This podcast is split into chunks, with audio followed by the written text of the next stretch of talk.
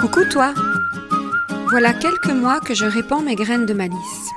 Peut-être les considères-tu comme des bulles d'inspiration, des petits kicks pour prendre confiance en toi, voire un petit coup de pied pour tenter ce que tu n'aurais jamais osé auparavant. Si tu prends ce podcast en marche, bienvenue. Je m'appelle Valérie et j'aime créer des déclics magiques. Dans tout ce que je partage, tu pioches ce que tu veux pour te frayer ton propre chemin aligné avec toi. Alors, on s'aime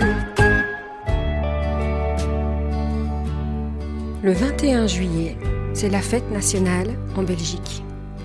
Nous célébrons notre indépendance.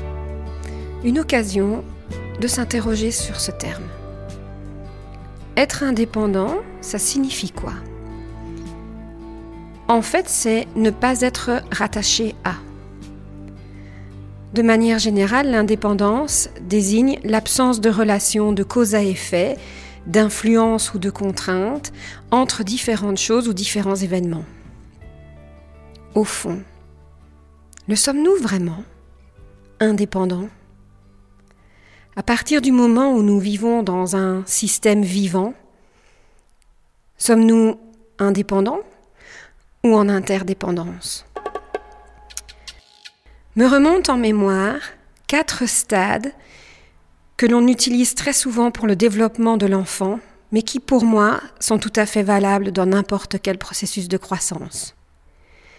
Dépendance, contre-dépendance, indépendance, interdépendance.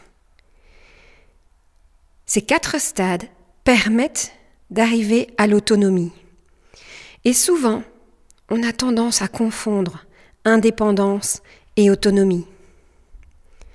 Cette indépendance, c'est plus le côté de vouloir faire tout tout seul sans accepter l'aide d'autrui. Avoir ce point d'honneur à ne dépendre ni de rien, ni de personne. L'autonomie, c'est la capacité à faire seul. Ça se relie beaucoup plus aux compétences, là où l'indépendance va plutôt se vivre dans la relation.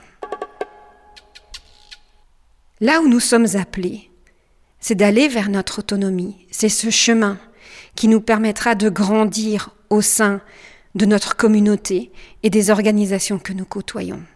Cela nous demande de prendre notre propre responsabilité de nos besoins, en restant toutefois attentifs à ceux des autres.